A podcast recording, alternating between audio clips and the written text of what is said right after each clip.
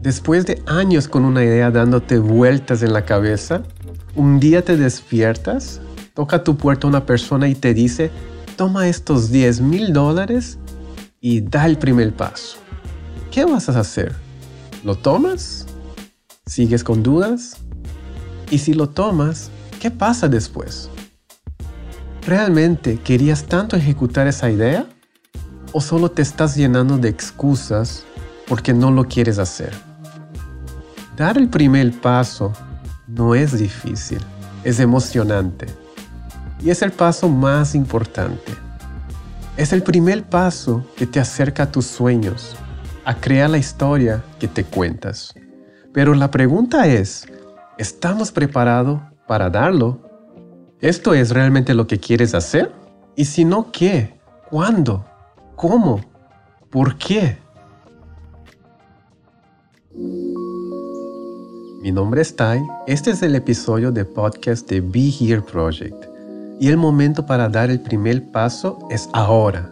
En este episodio te contaré por qué y especialmente cómo. Chicos, bienvenidos al tercer episodio de podcast de Be Here Project, el negocio de la creatividad. Les recuerdo para mantenerse actualizados con nuevos episodios, se suscriban a este podcast en su plataforma favorita, sea Spotify, Apple Podcasts, Google Podcasts o la que prefieren. Y para más contenido sobre el negocio de la creatividad, pueden seguir nuestra cuenta de Instagram, que es arroba BeHereProject. Esta comunidad sigue creciendo y juntos conectaremos los puntos que faltan para tener negocios exitosos haciendo lo que nos apasiona.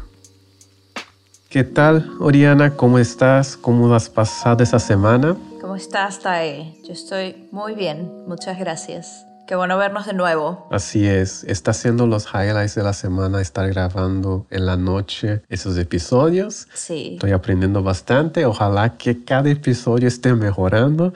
Ahí nos comentan cómo voy, me dan un rating. A mí también. Sí, vayan al Apple Podcast y, y, pongan sus reviews de qué es lo que les parece hasta ahorita, ¿ok? Pero aunque, aunque nos quieran dar críticas constructivas, igual pónganle cinco estrellas, eso es muy importante. No se olviden de las cinco estrellas. Cinco estrellas más la, más la crítica constructiva. Muchísimas gracias. Este episodio creo que va a ser sobre el primer paso y me gustaría preguntarte, Oriana, ¿cómo empezaste? ¿Cómo empecé en el mundo de bodas? ¿O mi carrera? ¿Cómo empezaste en el mundo? Yo creo que va más o menos relacionado, ¿no? Pero porque es como que una progresión, ¿no? Sí. Pero cuéntame un poquito de cómo empezaste la cuestión de la videografía o la fotografía? Yo comencé estudiando cine, estudié cine en Caracas, en Venezuela, y mi pasión es el cine, ¿no? Todavía es el cine, un poco a la par con las bodas. Pero cuando comencé la carrera, yo quería hacer cine, quería escribir guiones para cine, dirigir cine, etcétera, ¿no? Luego, cuando empecé a trabajar, que ya no era como solamente pues la ilusión de la carrera y de estudiar y así, y empecé a trabajar, pues me di cuenta que el negocio era mucho más complicado de lo que de lo que uno soñaba, ¿no? De lo que uno quería como para cumplir eh, como esas metas como a la larga que tienes, ¿no? Y mi primer paso con las bodas fue porque mm, yo, después de estudiar cine, estaba trabajando en una pequeña casa productora en mi ciudad natal que se llama Puerto Ordaz. Y en esa casa productora hacíamos videos, era un sitio muy creativo, muy libre creativamente, que nos permitía como hacer lo que nosotros quisiéramos, porque en el momento estábamos en una posición como muy cómoda y éramos amigos que queríamos crear contenido audiovisual que fuera relevante para nosotros y hacíamos videos musicales, cortometrajes, comerciales, documentales, un montón de cosas. Y no sé, se nos presentó la oportunidad de una primera boda de alguien que vio nuestro trabajo y nos dijo, oigan, ustedes que hacen videos tan cool, ¿por qué no hacen esta boda? Se va a casar mi hijo, fue una señora, se va a casar mi hijo y pues quiero un video de bodas, ¿no? Y nosotros dijimos, bueno, esto nunca lo hemos hecho, pero ¿qué, qué tan difícil puede ser? ¿Qué tan difícil? Y bueno, eventualmente sí nos dimos cuenta que era muy difícil, era muy diferente. Y esa fue la primera boda que hicimos y caímos allí, ¿no? O sea, caímos como, como eventualmente. Y ya luego, eso, eso fue en Venezuela. Hicimos dos bodas en ese momento y luego me mudé a México. Y cuando me mudé a México, mi oferta de trabajo era para trabajar 100% en bodas y ya. Y me metí en las bodas. Digamos que yo no, no creé mi propia marca, ya era una marca que ya estaba creada pero sí fue un proceso llevar la marca como hasta cierto pico, ¿no? O sea, como seguir creciendo la marca y seguir descubriendo el mundo de las bodas, que en mi caso es con video, en videografía. Pero a la par estábamos creciendo una marca de fotografía también, de bodas. Entonces, por ahí se fue dando como ese, ese, digamos, primer paso en el que entré en este mundo. Una pregunta, Oriana. Cuando tú empezaste a entrar en ese mundo de videografía y, y de fotografía, ¿Tú ya tenías tu propia cámara o usabas las cámaras así del, de la empresa? Mm, no, ya va así. Cuando, cuando empecé en Venezuela yo tenía mi cámara, pero usábamos, o sea, en la agencia donde yo trabajaba, cada uno usaba su cámara, ¿no? Mi cámara no era tan buena, yo tenía una Canon T3i, que digo, en el momento, eso fue 2015, era una buena cámara para lo que yo necesitaba hacer pero evidentemente necesitábamos mejores cámaras para seguir subiendo el, la calidad, ¿no? Pero ya cuando llegué a México, ya yo no usé mi propia cámara nunca, sino que usaba las de la agencia. Y ya ahí pues sí subió el juego muchísimo, ¿no? Ahí comenzamos en Mark 3 y de Mark 3 subimos pues a Mark 4 y luego nos cambiamos a Sony y ahí subimos en Sony y así fuimos pues. Sí, porque para mí eh, mi historia con la fotografía va muy marcado en los tiempos de las cámaras que yo estaba utilizando, ¿no? Entonces, cuando empecé, obviamente fue como un hobby, como todos. Antes no teníamos esa cámara en los celulares. No. Entonces, e, e, éramos forzadamente comprar una cámara. Y esas cámaras que era muy popular cuando estaba en la universidad eran las Cybershot Sonys, que son, los, son los point and shoot. Entonces, lo utilizaba esa cámara más para registrar mis viajes o, o quizás intentar de ser un poco artista poniendo la foto en blanco y negro. Yo creo que había un freezer adentro. O en o sepia. Eh, pero yo creo que ahí empieza así quizás un interés por la fotografía. Claro que puedo contar de los de mi infancia, ¿no? Pero no, no tengo esa historia romantizada de que mi abuela era fotógrafo, mi papá era fotógrafo, pero lo que sí tengo eh, en mis memorias son los viajes. Entonces era mi obsesión de capturar imágenes en los viajes que yo hacía. Para mí yo empecé a fotografiar porque me gustaba viajar, no porque me gustaba la fotografía. Y recuerdo muy bien, empezamos también con una DSLR básica ¿no? de Nikon, pero yo recuerdo en, cuestión de equipo, que es muy marcante ¿no? para mí y define mucho, fue cuando finalmente pudimos comprar el lente de 50 milímetros 1.8, que uh. cuesta, no sé, 100 dólares, 150 dólares más o menos. Y te cambió todo, ¿verdad? Y me cambió todo. De noche al día pasé de amateur a profesional en un día. Sí. Podías crear bokehs. Ajá, ándale. Esa yo creo que, wow, dije, ah, ya entendí, es el lente que hace la diferencia. Entonces... Fíjate que me pasó algo parecido, ahora, que, ahora que lo dices, porque cuando yo compré mi cámara, la, la T3i, tenía un, el lente básico, ¿no? El 1855, el que viene en el pack. Y yo dije, ah, no, ya alarmé ya me va a ir buenísimo, voy a hacer videos increíbles, pero era punto 4 y obviamente pues no, todo estaba súper oscuro, era terrible. Y me acuerdo que cuando empecé a trabajar en esta pequeña agencia, uno de mis amigos tenía el lente 50 milímetros 1.8 y me acuerdo que me cambió la vida. Y de repente conseguimos creo que uno que era 1.2 Sony y también me cambió la vida y yo no podía creer lo que la diferencia, ¿no? Sí. del el rango de imagen. Sí. Eso, eso yo creo que en la cuestión de producción, eso me cambió mucho en la cuestión de retratos. Yo creo que desde ese entonces empecé a tener mucho más interés en hacer retratos que hacer paisajes, ¿no? Y para nosotros fue una transición un poco más natural y progresiva. Empezamos como todos. Yo creo que esa historia va a ser muy común, ¿no? Empezas como un side hustle para nosotros. Empezamos a hacer fotos de viaje y luego cuando agarré el lente de 1.8 empecé a hacer retratos de mis amigos, los hijos de mis amigos. Entonces ya empecé a hablar el vecino, la vecina.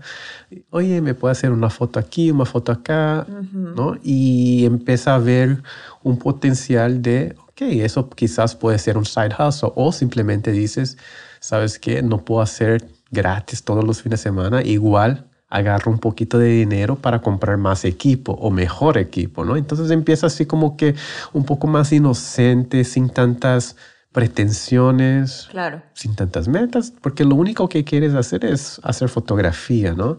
Entonces empezamos el proyecto más o menos como un side hustle. Sí. Empezamos la fotografía en un buen tiempo, cuando las redes sociales no había algoritmos. Eh, entonces yo recuerdo en la página de Facebook, cuando tú posteabas algo, todos veían todo.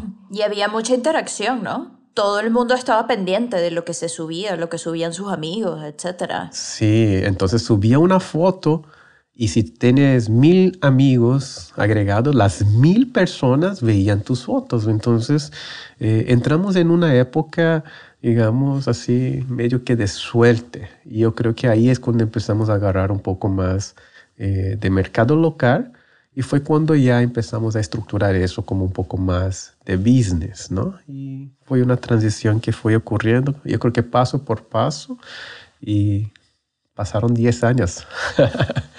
y una pregunta, tanto tú como Cari estaban los dos en esta misma línea, o sea, los dos querían hacer fotografía, ¿esto era algo que vislumbraban como pareja o solamente uno o el otro como era? Mira, te voy a ser sincero, si quieres contar, ¿quieres la historia romantizada o la historia real? La historia real.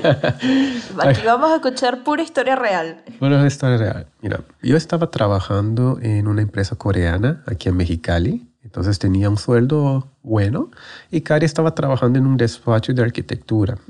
Lo que Cari ganaba trabajando 48 horas, para mí era una burla. Me puedo imaginar. Entonces, y tampoco yo veía así, eh, Karina, como, claro que le encanta la arquitectura, pero yo creo que para llegar hasta donde ella quería llegar se requería mucho tiempo. La profesión del arquitecto es, un, es una profesión que tarda años hasta que puedas construir algo, hasta que puedas tener tu propia marca. Es una inversión, es una dedicación de una vida, ¿no? Entonces, tampoco se estaba como que en un espacio donde creativamente le gustaba. Entonces empezamos a hacer esos side hustles y vimos que, oye, lo que tú puedes cobrar por un bautizo de dos, tres horas, casi casi es tu sueldo semanal como arquitecta graduada, con títulos y todo eso. Entonces dije, quizás podría ser un side hustle bueno y, y, a ver a dónde nos vamos, ¿no? Con eso. Claro. Aparte nos gustaba la fotografía, nos gustaba viajar.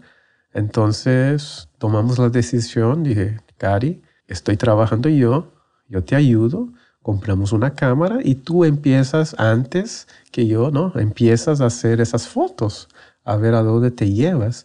Y esa es una de las cosas que para mí es muy importante, el concepto de bootstrapping.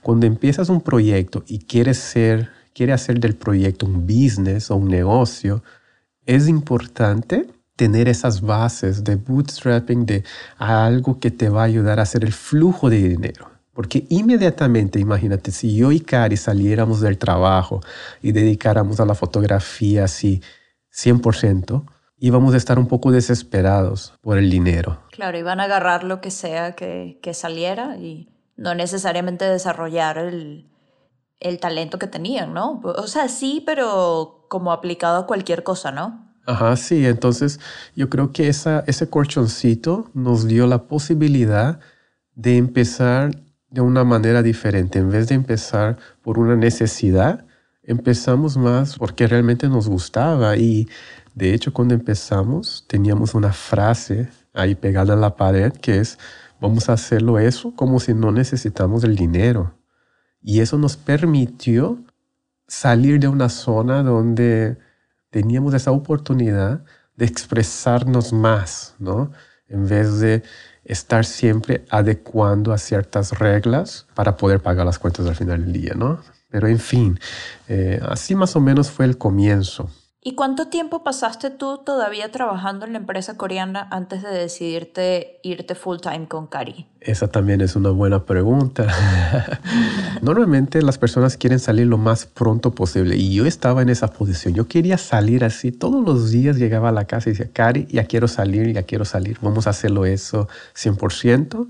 Pero sabía que también era necesario yo estar en ese trabajo para poder mantener, para poder hacer el flujo del business. Entonces yo quedé tres años trabajando mientras estaba haciendo las bodas juntos. Y eso es interesante. Eh, el día de ayer leí un capítulo de How I Built This de Guy Ross y el creador de Fubu creo que trabajó en Red Lobster en el restaurante por seis años antes de salir para dedicar 100% a su marca. Entonces, siento que ese bootstrapping, esa parte de flujo de dinero te va a permitir también a crecer. Parece que quedarte trabajando en tu trabajo viejo puede ser que te sientas que no estás avanzando, sí. pero puede ser hasta un shortcut. Porque si tú tienes ese flujo y ya puedes invertir más en branding, ya puedes hacer el upgrade de los equipos más rápido, puedes avanzar en ciertas cosas más rápido en vez de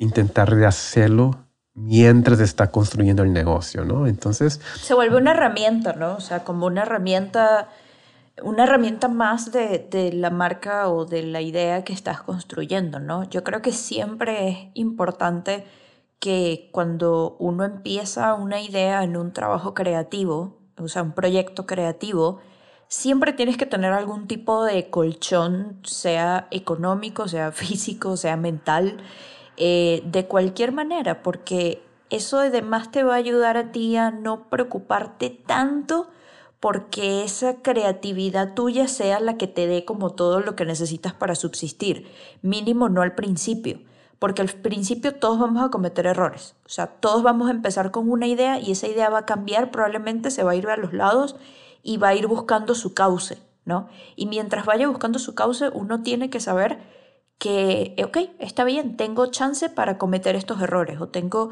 tengo espacio para poder intentarlo, intentarlo de nuevo. Sé que eventualmente me voy a caer, pero sé que también me voy a poder levantar.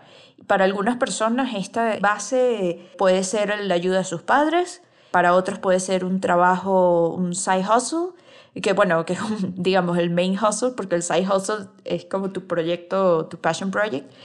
Para otras personas, quién sabe, es, estar estudiando o es, no sé, pero es importante tener algo de donde agarrarte al principio, porque si no, si solamente estás contando contigo, con tu idea y con tu creatividad, digo, está bien porque confías en lo que estás haciendo, pero todo proceso lleva un ensayo y error hasta que toma como estabilidad, ¿no?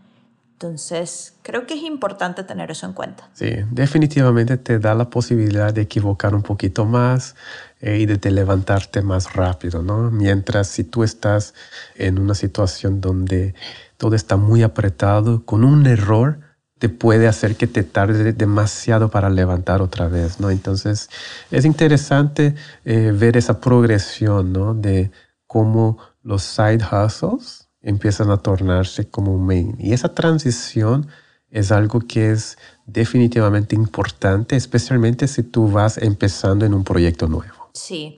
Yo creo que un ejemplo rápido puede ser también esto que tú y yo estamos haciendo, que estamos haciendo un podcast. Este podcast, yo soy co-host contigo, pero también lo estoy produciendo. Y para mí, pues esto es un proyecto que yo tenía desde hace muchísimo tiempo y estuve un año todavía en mi trabajo fijo mientras le daba forma a este proyecto antes de salirme del otro trabajo y decir, bueno, de aquí me, me voy a este tipo de vida independiente porque me siento ya un poco más preparada, ¿no? Y siempre es muy necesario esta idea de que hagas las cosas sin pensar que eso es lo que te va a dar para vivir ya en este preciso momento. Porque puede ser que sí sea verdad, que sí sea lo que te dé para vivir, ¿no? Y, y pues así vivimos muchos, pero el mindset creo que es lo más importante en este caso, que lo sigas haciendo porque es algo que te apasiona, porque es algo que de verdad quieres intentarlo y quieres darle una oportunidad y quieres ver hasta dónde tú mismo lo puedes llevar, ¿no? Que verlo como, ah, estoy trabajando de 9 a 7 porque necesito ganar este sueldo y esto es como lo más pragmático posible, ¿no? Perfecto pues después de haber pasado por todo lo que fue, o sea, bautizos, primeras comuniones, como que... Aquí podemos escuchar a Camila Urrea, fotógrafa mexicana de bodas y editorial, con la que platiqué en un live hace un par de semanas. Editorial y es algo que hasta la fecha me encanta.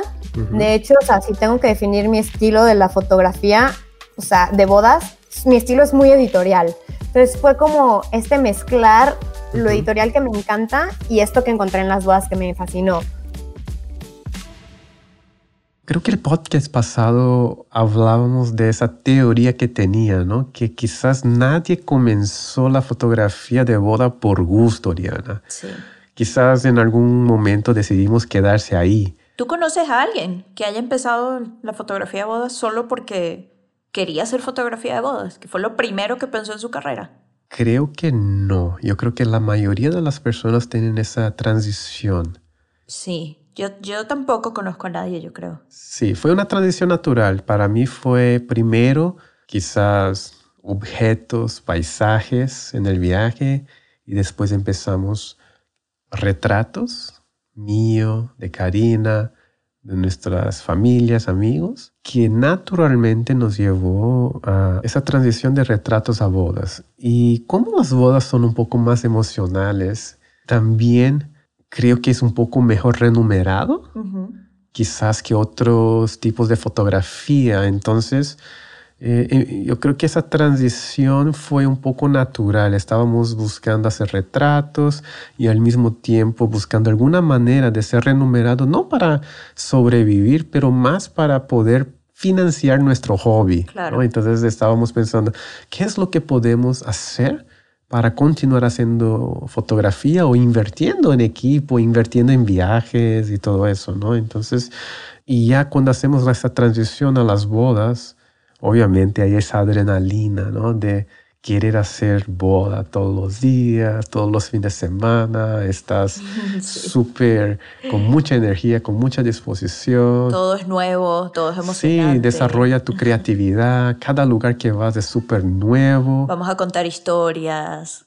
Sí, que es la parte más importante, ¿no? Ese, esa parte humana, empiezas a conectar con gente que no conoces, empiezas a ver la vulnerabilidad de las personas y todo eso obviamente es intenso y nos inspira, ¿no? Entonces yo creo que una vez que entramos, empezamos a desarrollar esas, esos sentidos en diferentes aspectos y quizás empezamos poco a poco a contarnos la historia de que quizás nosotros estamos hechos para hacer bodas, ¿no? Entonces, una vez que empezamos, de que hablamos en el episodio pasado, esa historia, ¿no? De que, ah, ahora me gusta lo que son las conexiones humanas, me gusta poder conectar con la gente, me gusta poder contar la historia, me gusta esa posibilidad de poder servir a mis clientes, dejarles un legado, ¿no? Entonces, y no solamente eso, al final del día,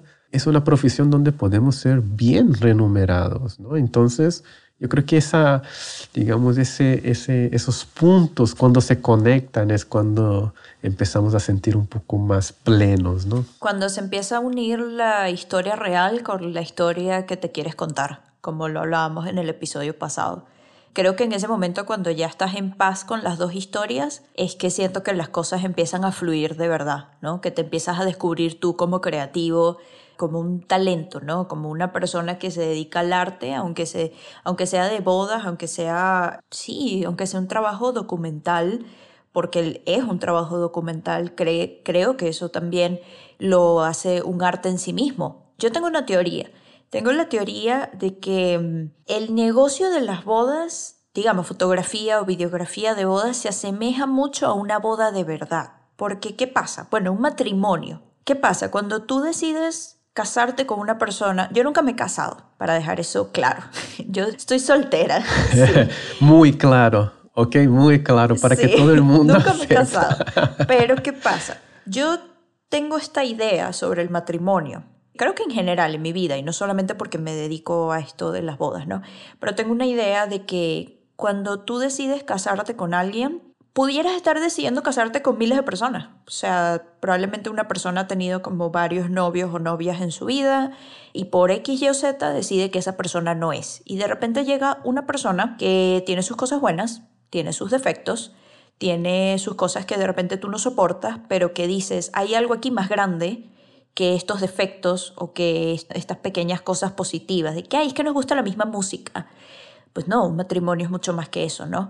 Pero eso está ahí. Y yo creo que tú decides quedarte con esa persona y darlo todo con esa persona, intentarlo con esa persona, en vez de terminar como de repente con otras parejas, porque decides que no, simplemente sí, esta persona tiene cosas buenas y tiene defectos y simplemente no lo quiero.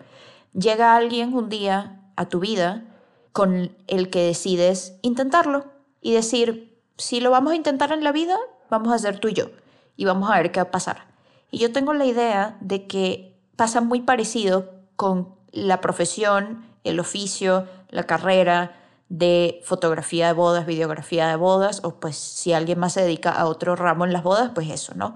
Porque siento que es una profesión que, que no es que nosotros estamos buscando de por sí o que, o que empezamos una carrera pensando que, que vamos a llegar ahí. No, uno llega allí por alguna, casi todo el mundo le pasa por alguna casualidad de la vida, pero decides quedarte o sea, decides darle una oportunidad y sabes que no va a ser perfecto y sabes que va a haber muchos sacrificios y que va a haber mucho aprendizaje, pero decides quedarte ahí. No es que te graduaste del colegio y dijiste, es que quiero ser ingeniero y voy a estudiar 5, 6, 7 años para ser ingeniero o doctor o abogado o lo que sea. No, esto llega de casualidad y una vez que llega de casualidad, tú decides si lo vas a tomar o no. Entonces, eso me parece muy bonito, fíjate, de, de este mundo de las bodas, porque de repente si hay una persona que no lo quiere, pasa de eso y ya, como cuando terminas con una pareja. Terminaste con esa pareja y te vas con otra y te vas a otra profesión que de repente va a tener sus defectos y sus cosas positivas, pero decidiste darle una oportunidad a otra cosa. Sí, definitivamente esa esa idea de que necesitamos elegir la opción o el camino correcto, ¿no? Yo soy más la persona que cree que en vez de elegir algo que sea correcto, es hacer que tu elección sea la correcta, ¿no? Entonces, si yo decidí ser fotógrafo de boda, obviamente voy a desarrollar mi mejor persona y mi mejor carácter dentro de lo que es ¿no? Eh, la fotografía de boda. ¿no? Entonces, ese proceso es interesante, yo creo que, y especialmente en el mundo de las bodas, donde las emociones o esa conexión humana es amplificada, yo creo que sentimos todavía más ¿no? esa, esa conexión de como una responsabilidad o como una, algo fuera de simplemente un trabajo. ¿no? Sí, porque nos involucramos. Sí. Mi proceso fue el siguiente. Yo me puse, yo me puse metas. Pablo Laguía, fotógrafo español, nos cuenta cómo dio el primer paso para quedarse en las bodas. Yo eh, había dejado el negocio, pero yo las bodas las llevaba conmigo. Ya. Es decir, yo tenía bodas para que a mí me entrase dinero. Entonces, eh, pero tenía un propósito. ¿Cuál fue mi propósito? Dije, bueno, vamos a ponernos una meta. ¿Cuál era la meta? Eh, aquí en, España, bueno, Boda F, el Congreso hace el fotógrafo revelación. Ya. ¿No? Entonces yo dije, bueno, pues yo voy a presentarme al fotógrafo revelación. Ya. Pero, ¿qué pasa? Que para presentarme a fotógrafo revelación yo no podía, yo de 15 años estando haciendo bodas, no tenía ni una sola foto para poder meter dentro de una web nueva. Ya. era, era así. Entonces dije, bueno, pues, eh, ¿cuáles son los requisitos? Eh, tener mínimo dos bodas publicadas en la web. Y luego, eh, no sé cuál era más, ¿no? Como, como trabajos y tal. Entonces, en España, no lo sé, pero yo creo que no se estaban haciendo no, estaban haciendo editoriales, tipo editoriales de moda. Entonces yo, como venía de la moda, más o menos, decidí, decidí hacer un poco esa parte. Coger una modelo, coger una estilista, tal, y montar un shooting de, moda con un vestido de novia. Y hacer pura foto bonita. Es decir, simplemente. No sé, o sea, siempre lo digo, nosotros como fotógrafos de bodas de nuevo escuchamos a Camila Urrea sobre por qué decidimos hacer esto que nos apasiona. O sea, tú ves el first look, tú ves si la novia está llorando, si no se quiere casar, si se quiere casar, que si le entró el vestido, que si no, los nervios. O sea, tú como fotógrafa de bodas o fotógrafo de bodas estás viviendo cosas que somos súper afortunados de vivir y eso a mí me encantó, como el realmente ser testigo de todo y capturar su amor y la, esencia de las personas. Entonces ahí fue cuando sí dije, yo sí tengo que hacer esto, pero no quería dejar tampoco este lado de lo editorial atrás. Entonces sí fue como esta parte de cómo mezclo esta parte editorial que me encanta con esto de los sentimientos y emociones y las parejas que me está fascinando y me está haciendo vibrar. Entonces hice como esa mezcla y ahí fue cuando dije, ya, aquí me quedo, bailo de más. Oriana, ¿recuerdas la primera boda que hiciste? Sí, claramente. ¿Tienes alguna anécdota de tu primera boda que fue marcante para ti? Yo creo que lo, lo, que más me marcó fue que fue una boda árabe y nosotros no sabíamos nada de cómo de cómo estructurar ni nuestro contrato, ni nuestras horas de trabajo, ni cómo íbamos a empezar, cómo íbamos a terminar, nada. Nosotros fuimos y dedicamos todo el día a esa boda. Empezamos, me acuerdo, como a las 9 de la mañana, porque no sabíamos ni siquiera si comenzar un poco antes de que la novia terminara de arreglarse. O sea, no tenemos idea del horario de nada. Y le preguntamos a la novia, ¿qué hora llega tu maquillista, tu, tu eh, estilista? Y así, no, llegan a las 9 de la mañana. Bueno, a las 9 de la mañana estamos ahí. Y a las 9 de la mañana estábamos ahí y empezamos a grabar y estuvimos todo el día grabando la boda y lo que le dijimos a los novios fue que nos íbamos a ir cuando terminara la hora loca. En Venezuela, en las bodas, hay algo que se llama la hora loca, ¿no? Que mm, hay como unas variaciones en las bodas mexicanas, pero yo nunca he visto como nada exactamente igual que en Venezuela que es un momento en la fiesta que define como lo que sería la fiesta de, digamos, la tornaboda. Entonces es un momento en el que en la fiesta pues salen tambores y salen máscaras y salen como todos estos como recursos de fiesta tipo carnaval, ¿no? Y la gente pues, no sé, ponen como un mashup de música súper extraño y la gente se vuelve loca y pues se llama la hora loca, ¿no? Ese es el momento en que la gente se quita los zapatos y los tira para, ¿sabes? Para el aire, etc. Normalmente esto define cuando una boda ya se empieza a terminar, pero lo que nosotros pensábamos es que esto pasaba, digamos, unas tres horas después que empezara la fiesta o algo así. Lo que no sabíamos es que las bodas árabes primero duran mil veces más que, que las bodas venezolanas normales, digamos. Y luego tampoco lo que no sabíamos es que la hora loca la iban a dejar hasta el final literal de la fiesta, final, final, final, final, hasta que no quedara absolutamente nada. Total que nosotros estuvimos trabajando como desde las 9 de la mañana como hasta casi las 5 de la mañana del día siguiente. ¡Wow! Casi 24 horas. Sí, y no sabíamos cómo irnos, ¿no? porque no sabíamos cómo definir eso, ¿no? Eso a mí me marcó y dije, esto nunca más. Y luego llegué a México, donde la agencia donde trabajaba teníamos horarios de 12 horas y yo pensaba, wow, esto es el cielo, esto es el paraíso. y luego me enteré que muchas bodas americanas más bien son de 8 horas o de 6 horas y esto es algo que yo todavía no puedo entender, o sea, no entra en mi cabeza. Ajá. Sí, son, son esas diferencias culturales, ¿no? Que uno se va aprendiendo y uno se va adaptando y todo eso. Tengo una historia de cuando empecé, la, eh, yo recuerdo, fue una de las primeras bodas, fue la boda de, un conocido, ¿no? Entonces, obviamente cobramos muy bajo, pero lo que más queríamos hacer era boda, no estábamos ni pensando en el dinero. Entonces fuimos ahí con esa actitud de hoy voy a crear el mejor arte de mi vida, voy a crear la mejor fotografía que he hecho con esa actitud, ¿no? De, de ir a hacer la boda. Llego con el novio a su casa. Sí. Y su mamá dice que no quiere salir de la habitación. Ok, ¿por qué? Entonces me acerco a la habitación y cuando estoy acercando empiezo a oír llantos, como que estaba llorando el novio. Y... No se quería casar. Es lo que yo pensé inmediatamente. Dije, en, mi, en mi, una de las mis primeras bodas no puedo creer que no va a haber boda, ¿no?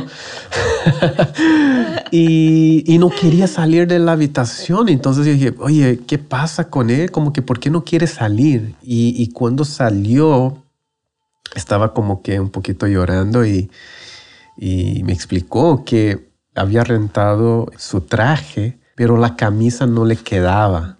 Y cuando salió, era, el novio era bastante grande, ¿no? Era, una persona grande, grande, grande. Entonces me decía que, que el traje y la camisa no, no entraba. Entonces yo en mi ingenuidad o mi inocencia le dije, ¿sabes qué? Mira, no pasa nada. Ahorita vamos a ir a la tienda y te vamos a conseguir un traje. Y yo no sé por qué él también fue con esa esperanza de que, que pensaba que iba a encontrar algo o no sé, fue, no, no sé qué es lo que pasó, pero obviamente fuimos. Claro. Es una persona tan grande que no existe talla para esas personas en, en, en las tiendas normales. Entonces, por eso tuvo que ir a, la, a un taller de, donde hacen trajes y hacer la ropa especialmente para él. Pero lo que no entiende es por qué no lo midió antes, ¿no? Entonces, regresamos a su casa, le dije, ¿sabes qué? Pon, pon el traje, ¿no? Ponte el traje porque quiero ver qué tan mal está, ¿no? A lo mejor no estaba tan así mal. Entonces, le puso el traje y salió. Y, y, no me, y tenía que aguantar la risa, ¿no? Pero tenía el, el, ombligo, el ombligo para afuera. La camisa llegaba arriba, No, la arriba de- del ombligo. Entonces dije, O sea, pero él se despertó ese día y dijo, me voy a casar hoy, o, o él no se mandó a hacer una camisa, o qué onda, o sea, sí, yo creo que, yo creo que rentó y mi- le midieron y, y tal vez los mandaron así como que es. Era, una- era un- era un lugar de renta de traje. Entonces, supuestamente lo habían medido, así, hecho las medidas y iban a mandar algo que le iba a alcanzar. Pero al fin dije, ¿sabes qué? Yo creo que ahí fue cuando me di cuenta que eres más un psicólogo en el día de la boda que fotógrafo. sí. Entonces le dije, ¿sabes qué? No pasa nada. Es el día más importante de tu vida. Lo que importa es que tiene una persona que te ama y no importa si estás con, con un traje o no. Pues usa lo que tienes. No pasa nada. Las fotos van a salir increíbles. Entonces puso una camisa polo con rayas No. y fuimos a hacer su boda. Entonces cuando llegó al- a la iglesia, y, y- y aquí en México eh, hay esa tradición donde se ven por primera había Todavía no estaba el first look y todo eso, entonces se veía en la iglesia. Entonces la novia entró a la iglesia Y lo vio la novia y allí. lo vio en un polo de rayas. ¿Y qué hizo? Entonces, obviamente, está entrando y, y está feliz, hay muchas emociones, pero también se nota como que, que la novia está como que, oye, ¿qué onda? ¿Por qué no se cambió o algo, no? Y, y- y tuvimos que hacer esa boda medio Claro. con ciertas inconveniencias, pero al final del día salió todo bien. Digo, al final hicimos su fiesta. En la fiesta ya estaba mucho mejor, ¿no? Claro. Y hicimos la boda, todo normal, todo salió bien, pero recuerdo mucho ese episodio. ¿Cómo te sentiste cuando terminaste esa boda? O sea, si esta fue tu primera boda, ¿cómo te sentiste? Dijiste, wow, espero por favor que las próximas bodas sean mejores? ¿O pensaste, wow, así van a ser todas las bodas? Más o menos, ¿cuál fue como tu idea? Obviamente no quería hacer ese tipo de bodas. Pero dijiste, si pude superar esto, puedo superar cualquier cosa. Ajá. Hay, hay- hay algo de ese lado, pero también yo creo que me di cuenta de que para no juzgar las personas, por ejemplo, a mí yo creo que esa conexión que por lo menos pude hacer con el novio, yo creo que fue un poco más del normal. Claro. ¿no? Porque eh, obviamente hoy en día ya los fotógrafos tienen esa intimidad de conectar rápido y ya tenemos esa, esa habilidad, pero cuando uno está empezando en las bodas todavía no sabe esa, esa conexión, ¿no? Entonces yo creo que rápidamente me di cuenta de que, hay esa conexión, hay un lugar Sí. de vulnerabilidad donde las parejas te van a permitir entrar y muchas veces son lugares donde son muy frágiles y son muy expuestos y todo eso puede pasar y, y al final del día, ¿no? Lo que hace es inspirarnos más, ¿no? Sobre esa cuestión de conexión, esa cuestión de amor, que al final del día, obviamente, los novios estaban felices en la fiesta, no importaba si tenía un traje o no, Claro. todo eso. Entonces, ya, ok, hay, hay, hay cosas que son un poco más importantes que la fotografía o... Mi super cámara y mi super lente. Tu super cámara y tu super lente no te van a ayudar en una situación humana. Ándale. O sea, es así. Estaría increíble. Sí, voy a intentar encontrar esas fotos, a ver si está en mi hard drive y- Sí. y, compartir en el proyecto allá en el grupo de Facebook.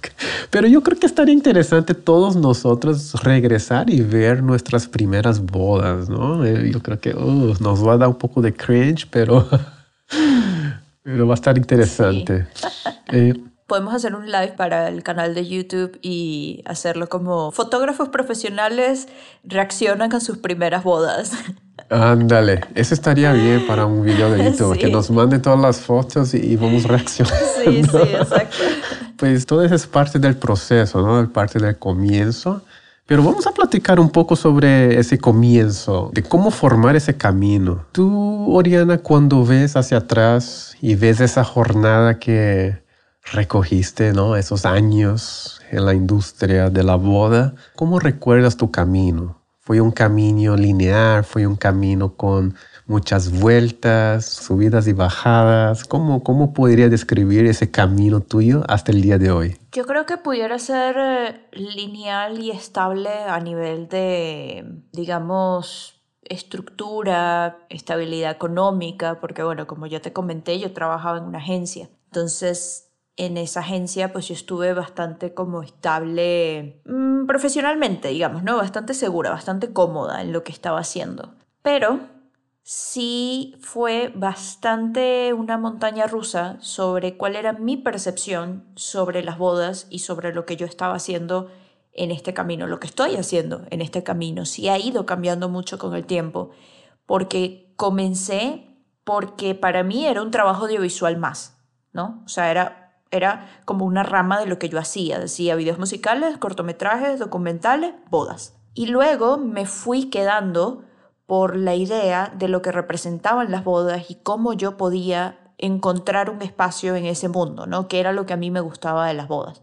Entonces, sí ha sido un camino largo, ha sido un camino de ponerme yo misma y a mi equipo muchos retos y muchas metas hacia dónde llegar. Ha sido de aprender mucho a mejorar eh, técnicamente y aprender el trato con el cliente ha sido sumamente complicado porque es complicado lidiar con humanos, ¿no? O sea, con otras personas como tú que tienen necesidades y que tienen sueños y que tienen complejos y un montón de cosas, ¿no? Entonces, eso creo que ha sido para mí como lo más difícil, o sea, no difícil, pero el reto más grande ha sido aprender a tratar con otras personas en este negocio, en esta área, porque lo demás viene con mi profesión, ¿no? Lo demás viene aprender técnicas, aprender flujos de trabajo, aprender cómo, digamos, sacarle como el jugo a, a las ideas que tenemos, ¿no? Pero para mí lo más difícil ha sido conectar con, con otras personas. O sea, es lo que más me llama la atención Sí, y al mismo tiempo me parece lo más difícil de todo. sí, es que estás lidiando con personas de tantas diferentes historias y contextos, ¿no? Que, Sí. que tienes que ser hasta un experto en, en saber lidiar en diferentes tipos de situaciones y, y interpretar, ¿no? Lo que la otra persona siente o quiere decir, ¿no? Y yo creo que los que estamos en bodas desarrollamos mucho más rápido como ese sexto sentido de entender a los demás sin que te digan mucho. Ya, sí. No sé si esto te ha pasado, ¿no? O sea, que de repente con amigos, familia, parejas, etcétera, tú como que captas mucho más rápido que otras personas qué es lo que quiere decir esta persona o qué es como lo que puede estar sintiendo o por qué. Y de repente, y ojo, esto es algo que me estoy dando cuenta en este momento, pero de repente uno, uno produce como ese sentido de empatía o de entendimiento más rápido porque es que te toca todo muy improvisado. Sí, O sea, tú llegas a una boda y en lo que llegas ese mismo día, tú tienes que leer rápidamente el- el- la habitación, ¿no? Y qué es lo que está pasando y quién se lleva con quién. Y, y, ah, no, es que esta novia tiene complejo porque su mamá prefería a su hermana. O, ¿sabes? Sabes, ese tipo de cosas son muy importantes a la hora de uno poder relacionarse, sobre todo en un día tan importante para ellos, ¿no? Y eso no lo tiene todo el mundo. Sí, definitivamente. Esa, esa, yo creo que esa interpretación es, es key, ¿no? Para saber llegar y entrar, ¿no? Ahí. Sí. Como que llegar, ok, estoy en la habitación junta, ahora necesito también ser parte de la habitación y a ver si no hay esa, esa tensión y rápidamente entrar, ¿no? Para mí, yo creo que ese viaje ha sido más como, yo creo que hay ese concepto que Seth Godin dice que es the deep, no sé si leíste ese libro, en español no sé si se llama la, el deep es como la bajada, ¿no? No. Entonces, como si fuera una montaña rusa. Como deep Ajá, como deep como, Ajá, entonces imagínate como una montaña rusa, una primera bajada y después hay una super subida, ¿no? Entonces, más o menos puedo decir que fue más o menos nuestro proceso. En el comienzo, de nuestra jornada hay muchas recompensas, ¿no? Por ejemplo, esa emoción, esa aprendes todo muy rápido, hay muchas conexiones intensas, e, es, todo es emocionante, ¿no? Los, fines de semana, cuando las personas empiezan a decir que, wow, qué padre quedaron las fotos, ¿no? Empezar a dar like en tus fotos, todo eso es es muy significante, ¿no? y cuando estás empezando, recibe mucho eso rápidamente, porque es fácil subir rápido, ¿no? Como que la primera subida, ¿no?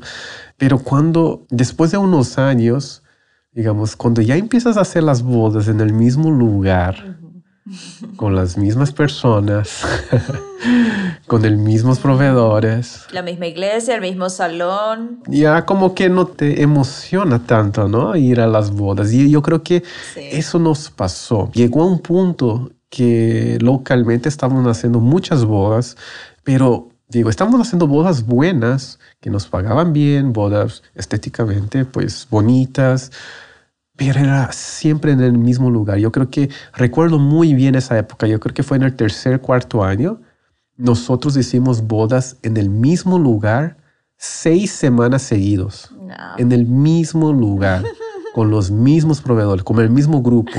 Yo conocía tan bien el grupo que yo ya sabía su playlist, ya sabía qué canción iba a llegar y, y, dónde iba a tirar el buque o, qué, qué, chiste iba a contar ahí el, el MC, ya sabía todo. E, era, y primera vez, ok, segunda vez, ok, intenté hacer diferente, tercera, ah, ok, ahora voy a realmente probar mi creatividad, ¿no? A cuarta, quinta y, sexta, y yo creo que lo que más nos apasionaba empezó a quedar como un dolor, ¿no? y era tan injusto, ¿no? Para las parejas de, en esa época, ¿no? De imagínate ir a la boda y decir, ay, otra vez aquí, otra vez, ¿no? Siendo que para la pareja es todo nuevo, es algo muy especial, ¿no? Entonces, eh, y tampoco no sabía cómo salir en ese mercado y quedamos ahí estancados como que unos un año y medio, dos años y era cansado y emocionalmente era desgastante. El negocio generaba, pero siempre quedaba en los mismos, ¿no? Estaba sintiendo que estaba siempre en el mismo lugar, que no salía adelante. Empezaba a ver otros fotógrafos, wow, están haciendo bodas en lugares increíbles, en San Miguel de Allende, en, Cancún, en la playa, y, yo haciendo aquí las bodas en un salón, con el mismo salón todos los días. Y yo creo que fue un momento decisivo en nuestra jornada yo creo que es donde la mayoría de los fotógrafos se quedan. Sí. Es un lugar peligroso porque ahí te va a definir si vas a quedar ahí. O si vas a crecer. Sí, te vas a arriesgar. A dar otro salto.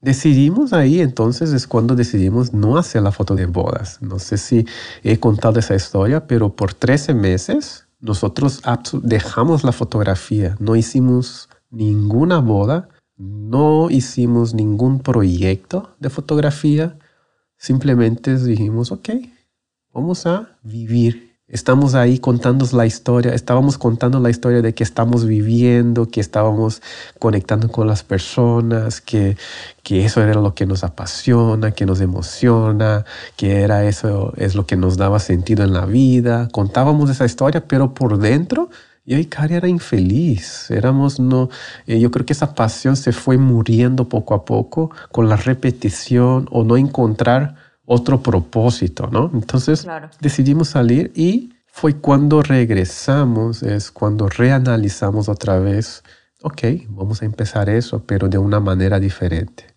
Y para hacer eso nos va a requerir salir de una zona de confort.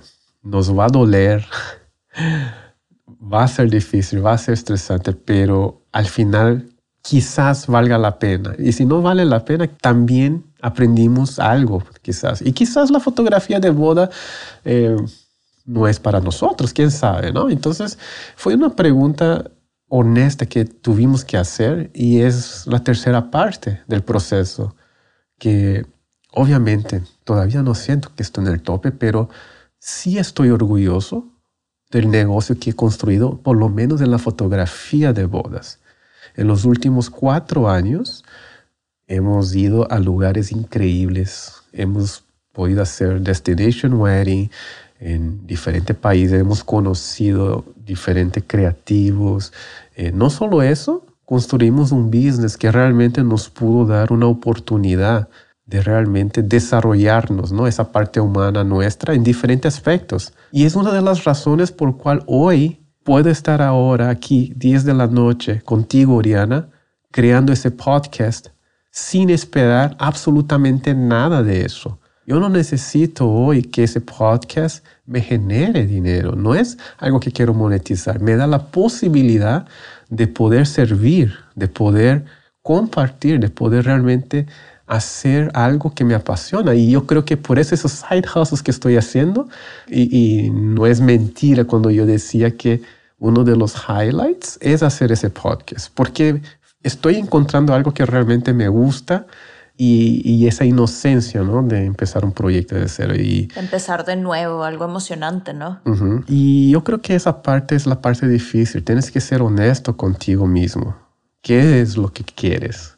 Ojo, el peligro con la historia que cuentas, ¿no? Porque nosotros podríamos estar hace donde estábamos años atrás y estar contando la misma historia.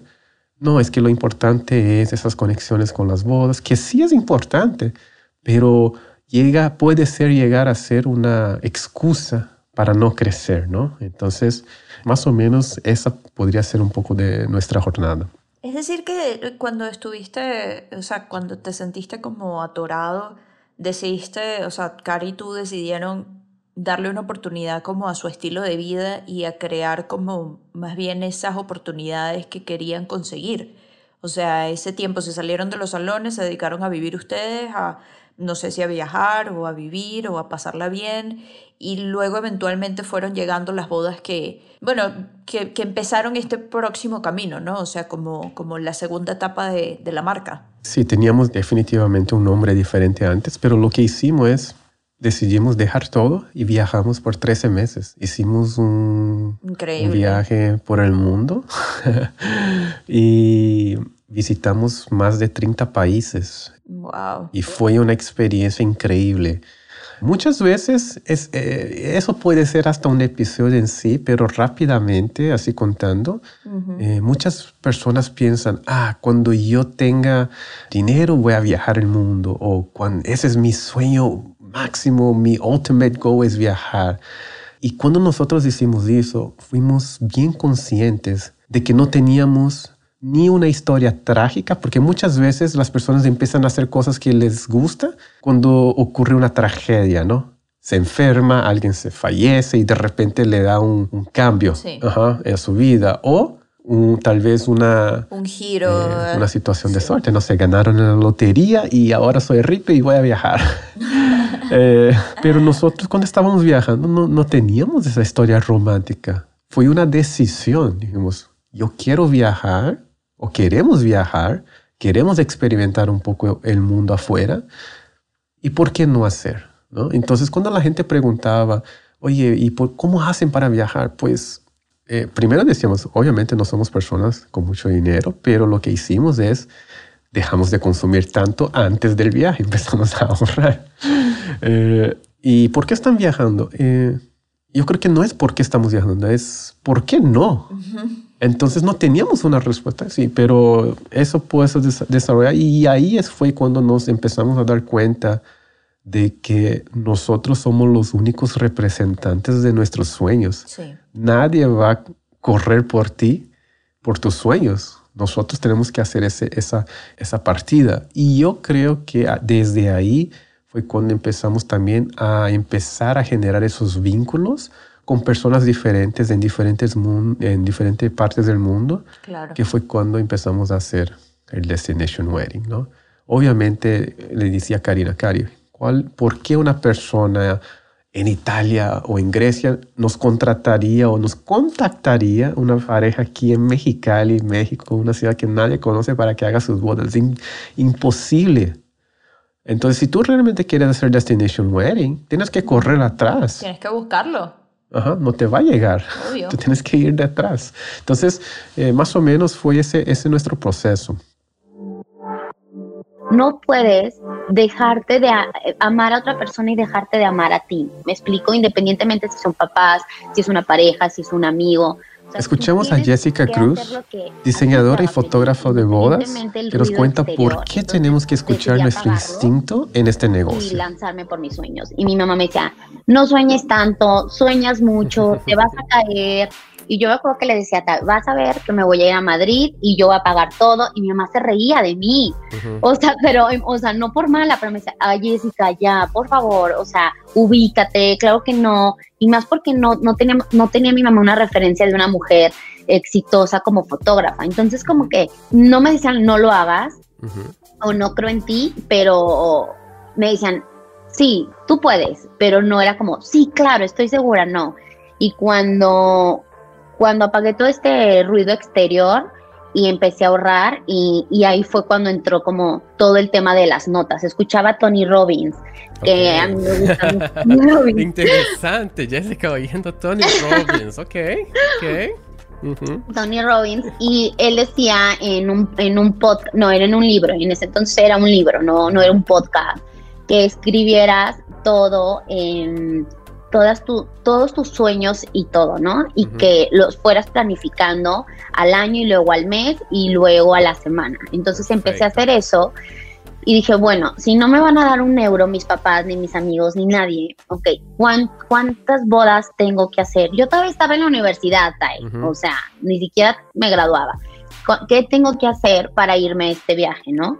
Entonces empecé a planificar y, y pasó un, año y medio yo ya estaba en Madrid. O sea, y es eso, es como que no esperes a que o a que te apoyen monetariamente o a que todo el mundo te diga, sí, Tae, tú lo vas a hacer increíble, porque a veces no es eso, ¿sabes? Y no es que no te quieran apoyar, simplemente es como, mm, como, no que duden, pero pues no, simplemente pues no pasa. Y, ya cuando ven que lo, estás haciendo y, y, ahí vas, ahí sí todo el mundo es como, wow, no, padrísimo, dale más, dale más. Pero al principio yo creo que sí es como un poquitito eh, más difícil, ¿no? Oriana, tienes 10 mil dólares. Y tienes que gastar en un viaje. Ahorita que estamos hablando de mi viaje de vuelta al mundo, que tienes 10 mil dólares y tienes que gastar solo en viaje. Descríbeme cómo va a ser ese viaje. Uy, em, a ver. ¿A dónde irías para empezar? Puede ser de lo que sea, o sea, de como sea, de donde sea. De lo que sea. La experiencia, el lugar y el tiempo. Ok. Dime, pero tienes que alcanzar con 10 mil dólares. Es tu máximo. Ok, yo creo que me iría con una persona a Grecia. Oye, qué respuesta más. ¿ah? Yo pensaba algo así como que... Ok, te explico. Ok, a ver, desarrolla. Yo como que desde que soy niña tengo como esta, mm, como este sueño de ir a Grecia. Como que vi demasiadas cosas que tenían que ver con Grecia cuando era chiquita y tengo como esta idea de que Grecia es increíble. No sé, nunca he ido a Grecia, pero siempre he pensado que si tengo como dinero extra, así completamente random, que quisiera gastar, lo haría yendo a Grecia. ¿Tú imaginas Grecia, las islas como Santorini y así, o la Grecia histórica? No, las islas. Las islas. Digo, digo, me gustaría también conocer toda la parte histórica, pero lo que más me llama la atención es como todo el tema de las islas y el mar y la comida mediterránea y todo ese, todo ese trip. Ya. Pero sí, si tengo 10 mil dólares probablemente gastaría menos, compraría muy buenos boletos de avión porque es horrible viajar, Ok. o sea, es horrible hacer un viaje de 10, 12 horas en un asiento incómodo, en un avión incómodo. Perfecto. Entonces, 5 mil dólares en, en- en dos boletos de avión. Vamos a irle business, va, a Grecia. Te quedan 5 mil dólares. ¿Qué haces? ¿Queda todos los días ahí en un resort, en un hotel bonito ahí en Santorini? No, me, qued- me quedaría en un Airbnb o en una casita pequeña o algo así. Y si solamente voy a gastar esos 5 mil dólares en el viaje, Ajá. me quedaría en algún Airbnb relativamente barato Ajá. y lo demás me lo gastaría en comida, en conocer sitios cool Ajá. y en llevarme como en paseos, o sea, paseos que... Experiencias. Ajá, experiencias que, que tenga, o sea, que quisiera hacer Ajá. y algo de, de souvenirs que me traiga de allá. Sobre todo conociéndome, so- sobre todo serían cosas de comida que solamente pudiera conseguir allá. Algún, algún tipo de aceitunas, de aceite de oliva, algún tipo de queso, algún tipo de enlatados que solo se hagan allá. De repente alguna pieza de arte que pudiera traer y poner en mi casa. ¿Sabes? Como algo en ese estilo. No llevaría regalos, lo siento mucho con todos mis amigos, pero no traería regalos. Me lo gastaría todo en mí y la persona con la que vaya. No regrets. Ajá. Si yo, no fu- si, si yo tuviera 10 mil hoy para gastar, ahorita, actualmente, en este momento, lo único que me gustaría hacer es ir a una habitación de 10 mil dólares y quedar ahí solo paradito en una tienda, lejos de todo, por unos 24 horas. Pero eh, lo que yo haría si tuviera así como que normal, quizás haría un budget de 100 dólares por día y viajaría por 100 días. Tres meses. Eso es mucho, mucho más inteligente que mi respuesta. Ok, vamos a hablar de lujo. No, te- no soy una persona que tengo muchos lujos en mi vida, pero tienes 10 mil dólares. Ahora solamente puedes gastar en experiencias o artículos de lujo. ¿Qué compras? O una o la otra.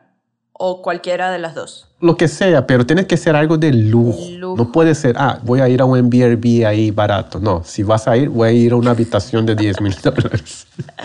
¿Cómo gasta el Em, lujo?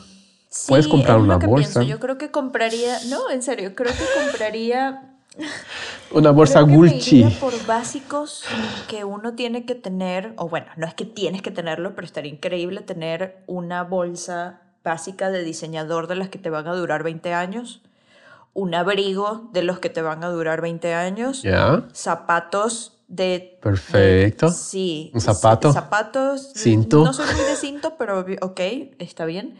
Y joyas. Sí, me iría por, por piezas básicas de joyería. Oyes. Un clásico de Tiffany. Probablemente, probablemente.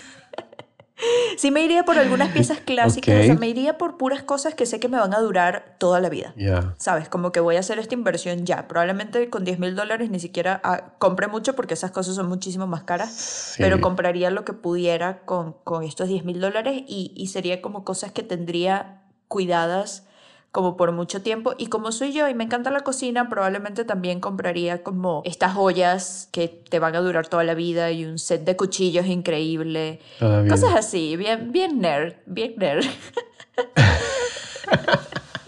No, es que estuve pensando y tuve que desarrollar también, porque si yo pienso como un negocio o como una inversión, yo compraría un reloj de 10 mil dólares y punto. Ok, sí. Pero si alguien random me da así 10 mil y, y puedo tener un poco de experiencia, yo pensé bien eso. Compraría dos boletos, mil dólares cada, a Italia. Iría a comer allá en, ¿cómo se llama ese restaurante? En, El de Máximo Botura. en el de Máximo Bottura. ¿Cómo se llama el restaurante? no me acuerdo. Ay, se me fue. ¿Cómo me puede ir ese restaurante? Eh, hostería, Hostería Francescana. La hostería. Hostería. Ajá, la hostería francescana. Ajá, iría a la hostería francescana, gastaría más o menos mil dólares, ¿no? Por dos personas. Y allá, mientras estamos en Italia, llevaría a Care, le compraría un vestido ahí de 3.500 dólares y a mí me compraría un traje de 3.500 y unos zapatos y iríamos a comer. Increíble. Así, Increíble. así, así, fue, así fue la experiencia de 10 mil dólares en artículos de lujo. Increíble. Ahora, la parte más importante, Oriana. ¿Cómo gastaría 10 mil dólares en un proyecto de boda? Si tú estuvieras empezando ahorita un proyecto de boda, de videografía, ¿cómo gastarías tus primeros 10 mil dólares? Mm, yo creo que lo primero que haría sería sacar como una cuenta de cuánto gasto yo mensual y guardar unos, mm, digamos, tres o cuatro, o sea, como lo básico, ¿no? Lo básico que necesito para vivir, guardar unos tres, cuatro meses de esos 10 mil dólares. Digo, yo soy una sola persona, no necesito tanto, tanto dinero. Guardar eso porque sería como mi base para yo poder como subsistir eh, renta, comida, como servicios básicos por unos 3, 4 meses mientras voy desarrollando la marca por otro lado, ¿no? Sé que fijo me gastaría entre unos 4 y 5 mil dólares en equipo. Equipo, llámale cámara, lentes. ¿Qué lentes comprarías? Ay, probablemente me iría por Sony. Me iría por, o sea, me iría primero por una cámara Sony, mirrorless. Y luego, ¿qué lentes? Pues probablemente me iría por un fijo 35 milímetros. Un lente más. Un 50. Se acabó. Sí, ya. Ya, ya, no. Si pudiera, tener, si pudiera tener un solo lente, sería un 35. Ya. Sí, sería un 35. Es con el que me siento más cómoda. Estoy pensando en video, ¿no? Ajá, sí. Después de eso, probablemente algún estabilizador como un running. Ok. Que no están tan caros. Ok. Un monopié. Ok. ¿Monopié es importante? Mm, para mí sí. Porque el lenguaje narrativo de un running o de una cámara en mano es diferente a la que puedes tener con un monopié fijo para diferentes cosas que quieras hacer. Entonces yo probablemente me iría por un monopié, por una... o, ¿sabes qué? Por un tripié. No me iría tanto por un monopié, sino por un tripié, por otras cosas que quisiera hacer. Equipo de sonido básico y mm, mochila y mínimo un disco duro un Lacier probablemente. Ahí cuánto me, ahí ya, ya me gasté 5 mil dólares, ahí fácil. Ajá, ya gastaste 5 mil, más que 5 mil, un poco más de 5 mil, más tu fondo de emergencia. Es interesante esa respuesta, ¿eh? porque inmediatamente... Me puedo comprar una cámara usada. Ok, puedes comprar una cámara usada. Bajo un poquito más. Cybershot de 2002. Sí, no, no, tampoco así. Si estoy empezando, probablemente compre todo el equipo usado, si estoy empezando. Definitivamente. Porque también ya sé más o menos qué equipo usaría, cuál sería como mi medio, cuál sería mi top y me iría más por un usado. Y pues lo que me quede, ponte si me quedan unos dos mil dólares, ponte, por, por, decirte algo, lo gastaría en branding, en una página web. Bueno, todo lo que conlleva una página web, hosting, correo, etc. Ya, gastaría ahí. En unos tres outfits para boda. Ok, ya te pasaste ahí 10 mil. Ay, tú déjame soñar. bueno, eso básicamente. Digamos que mi fuerte sería el equipo, branding, y pues eso, básicamente. Ok, qué interesante. Porque mira, yo, yo, pensé, de, yo pensé de una manera diferente. No había pensado eso. Tu respuesta fue más, va a ser más inteligente que la mía, porque yo no había pensado en el fondo de emergencia, algo que yo soy apasionado y, y, digo eso para todas las personas sobre el fondo de emergencia. Pero yo pensé así, mira. A ver. Equipo, dos cámaras usadas, una full frame y una de sensor cropado usados. Tengo dos backups, dos lentes, 35 milímetros y un 1635. La razón por cual es necesito fotos más abiertas para las fiestas y fotos de grupo en las bodas, pero también me da la oportunidad de tener un reemplazo en caso pase algo con mi lente de 35. No voy a tener eh, lentes largos, pero quizás puedo dar un crop digital. Si es en la iglesia, pues ni modo, me acerco, intento de resolver pero haría eso. Obviamente Flash y todo eso gastaría más o menos 5 mil dólares en total. Página web, logo, a pesar de que soy un gran proponente de que sí debemos de invertir en nuestro branding, como yo estoy empezando, empezaría con algo más básico, algo que yo pueda resolver por 500 dólares, 1000 dólares. Invertiría más o menos 1000 a 1500 dólares en un fotógrafo, coach o educación o invertiría a seguir a alguien? Por ejemplo, hey, te hago tu second gratis para poder aprender un poco. Eh, de cómo se mueve, de cómo es ese proceso. Y los 3 mil dólares que el restante yo gastaría todo, todo, todo en marketing. 1500 de marketing pagado y 1500 gastando también en conexiones, haciendo style shoots o conectando con diferentes personas de la industria. Yo creo que gastaría más o menos así.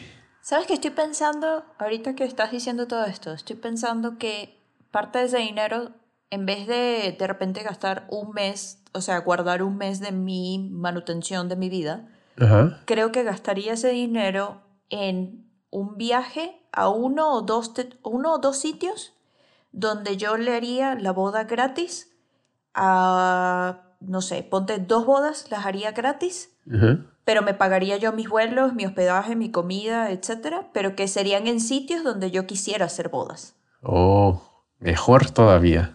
Sí. Sí, creo que mm. demasiado, demasiado invertiría en eso, sí. No sé, me iría a Los Cabos, ponte, y en Los Cabos hablaría con dos planners diferentes que, oye, mira, quiero hacer una boda gratis, dime una buena boda que pueda hacer, que la pareja no tenga videógrafo y me lanzo y la hago yo. No le cobro Perfecto. Wow.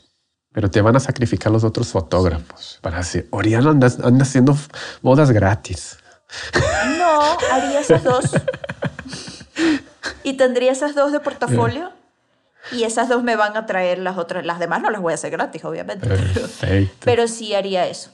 Esta pregunta también le hice a mi amigo Pablo Laguía y esto fue lo, que contestó. Único que hubiera hecho, es decir, si me dices solo puedes elegir una, mm, no es ni de fotografía. Simplemente te diría haber aprendido inglés. buena, esa es buena. Y para encerrar, Oriana, ¿qué te parece si más o menos resumimos en unos dos, tres puntos de qué nos hubiera gustado saber antes de empezar. Dime tres puntos, va, para que quede bonito. Uy, antes de empezar, mm, primero me hubiera gustado tener algún tipo de guía, me hubiera gustado invertir en mi educación sobre este negocio. Uno. Ajá. Segundo, me hubiera gustado ir como second a un par de bodas eh, con otras personas que supieran más que yo. Perfecto. Y tercero, me hubiera gustado ir con zapatos más cómodos a mis primeras bodas. Esa es buena. No lo puse, pero definitivamente. Sí. Digo, son cosas básicas, ¿no? Yo era el fotógrafo que iba de traje, Oriana, y corbata. ¿eh? No, ya te digo, yo en mis primeras bodas fui con tacón y todo. Estoy loca. Ok. Eh, yo creo que para mí, obviamente cuando pienso, lo primero que voy a pensar es más en esa parte de negocio. Entonces, número uno, administrar mejor mi negocio.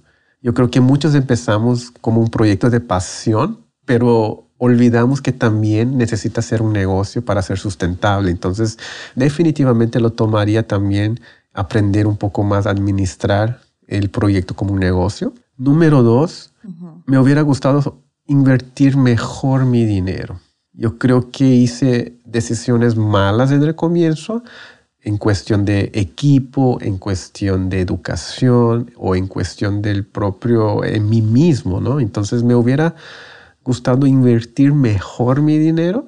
Y número tres, yo creo que me hubiera gustado preocupar menos por lo que los otros hacen. Yo creo que cuando estaba empezando, eso tenía demasiado peso. Hoy en día ya no pienso tanto en lo que los otros hacen porque uno se va madurando.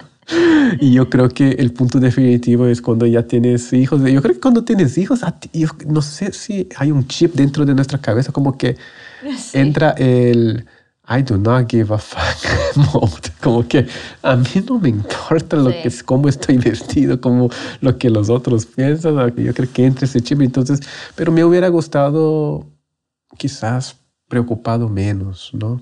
por lo que los otros están haciendo y, estar más preocupado en mí mismo, ¿no? Sí, 100%. Yo creo que eh, cuando yo empecé, o sea, para terminar eso, cuando yo empecé en, en, porque era una agencia, yo creo que nosotros nos preocupábamos más por nuestra imagen ante la, la industria y ante este medio, comunidad de, de bodas, que por lo que nosotros realmente estábamos haciendo, ¿no? Y yo creo que cuando nos quitamos ese chip y dijimos vamos a hacer lo que nos da la gana, fue que realmente empezamos a verle como el queso a la tostada. Y creo que eso es muy importante.